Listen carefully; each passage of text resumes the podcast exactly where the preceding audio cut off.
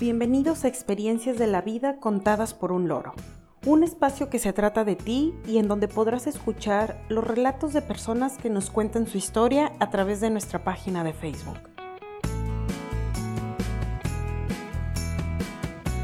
Hoy es 26 de septiembre de 2020 y dedicamos este capítulo número 34 a ¿Alguna vez te extraviaste?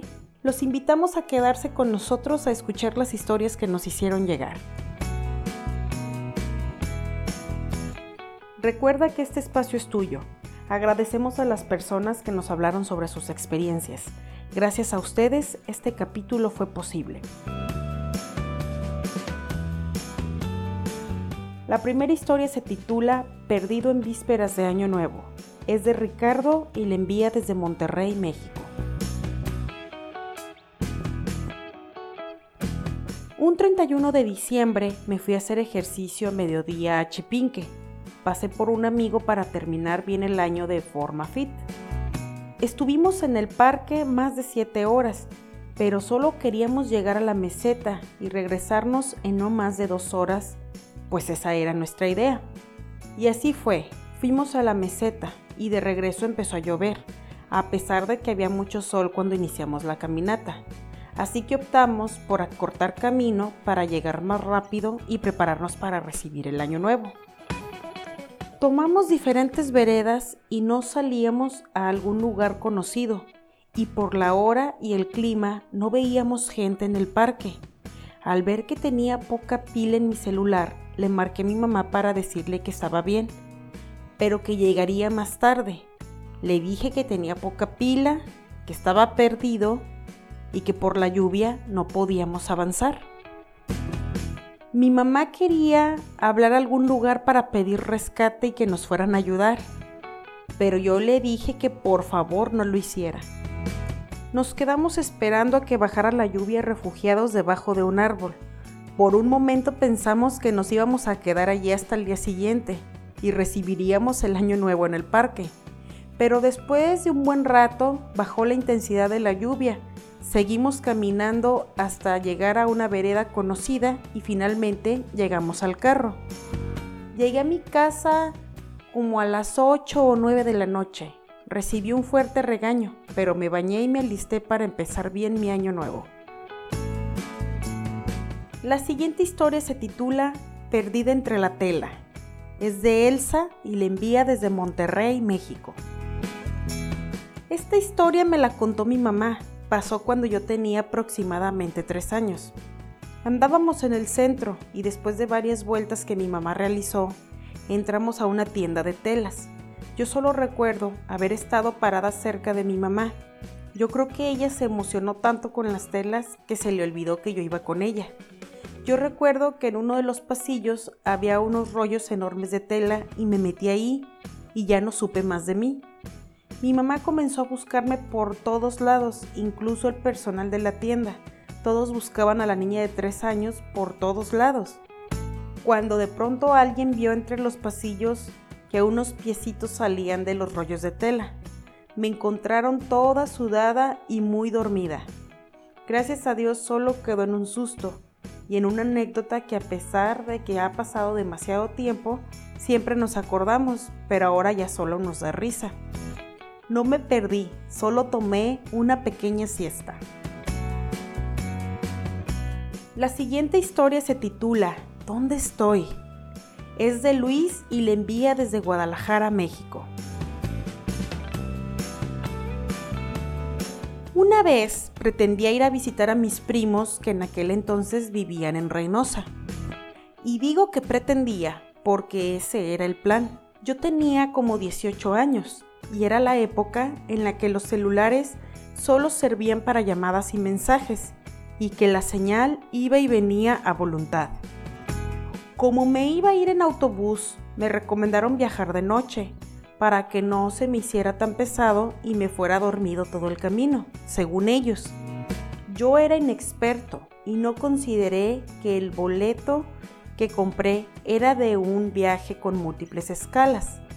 Así que al subirme y arrancar el autobús, me dormí confiado, pensando en que cuando se detuviera, yo ya habría llegado a mi destino. Obviamente, el autobús se detuvo en varios lugares, pero yo iba profundamente dormido. Ni cuenta me di. Pero al cumplirse mi sueño de aproximadamente 8 o 9 horas, justamente me desperté cuando el camión se detuvo en una central. Y al ver a varias personas bajarse, pues yo también me bajé como borrego. Aún iba entre dormido y despierto cuando me percaté del anuncio en la central que decía, Bienvenidos a Saltillo. Y cuando entré en razón, vi mi autobús echar reversa e irse, continuando con su camino. Tardé como 15 minutos para reaccionar y darme cuenta de que no estaba en el lugar donde se suponía que debía de estar. Intenté usar mi celular, pero la maldita señal no me dejaba sacar llamadas ni mandar mensajes. Después de unos momentos de pánico, me acerqué al módulo de la terminal de autobuses con mi cara de menso a explicar la situación. Creo que la señorita no se burló de mí por puro profesionalismo y hasta tuvo compasión porque me dijo que no me preocupara, que en el siguiente autobús que fuera rumbo a Reynosa podría irme para continuar mi viaje, sin tener que pagar ni un centavo más. Me senté en una banquita junto a ella para estar al pendiente cuando avisaran que el autobús rumbo a Reynosa estaba por partir. Y ella, para asegurarse de que no lo perdiera, le pidió a alguien del personal que casi casi me llevó de la manita a mi asiento. Desde Saltillo a Reynosa, aunque tuve sueño, mejor no me quise dormir. Tenía que asegurarme de llegar con mis primos. Cuando por fin llegué, ellos llevaban horas esperándome, muy preocupados, pero cuando les conté lo que había pasado, las burlas duraron semanas. Esa fue mi forma de aprender que cuando uno compra un boleto de autobús, existe el viaje directo y también el viaje con escalas. La siguiente historia se titula Perdido por malas instrucciones. Es de Julio y le envía desde Monterrey, México. Mi historia fue el año pasado. Trabajo para el corporativo de una conocida marca de tiendas de conveniencia y mi labor aquel día era visitar varias sucursales para revisar cómo estaban los empleados que anteriormente había capacitado. Entre todas las tiendas había una que no sabía dónde estaba, pero en la anterior que visité, el encargado a su manera y posibilidad me dio señas de cómo llegar. Me fui caminando creyendo que estaba cerca, siguiendo las instrucciones que me estaban dando. Vi varias sucursales en las que no reconocía ni a los empleados que había capacitado ni a los encargados. Me convencí de que estaba perdido y fuera de mi área. De pronto llegué a una sucursal muy bonita y limpia, en la que el encargado parecía muy amigable. Yo llegué ahí cansado, asoleado, confundido y con hambre. Le pregunté sobre la tienda que buscaba y él efectivamente me dijo que estaba muy lejos de mi destino. Él no sabía la ubicación exacta de la tienda que yo buscaba, pero me pidió que le diera las instrucciones que anteriormente me habían dado. Él tomó el teléfono de la tienda y se comunicó entre sucursales. Fue muy amable y eficiente. Él sí me dio instrucciones exactas. Le agradecí por la información y después de mucho caminar, por fin pude llegar a mi destino. En total, aproximadamente fueron cinco horas las que estuve perdido. La ventaja de eso fue que conocí lugares que me gustaron y puedo considerar que fue una buena experiencia simplemente por coincidir con compañeros amables que no formaban parte de mi zona. La siguiente historia se titula Perdida por confiada y es mía. En aquellos tiempos en que vivía en el bonito León, Guanajuato y estaba en secundaria, yo siempre volvía a mi casa en transporte público. Había cuatro rutas diferentes que me llevaban, pero casi siempre tomaba la que pasara primero o en la que coincidiera con amigas para irnos juntas.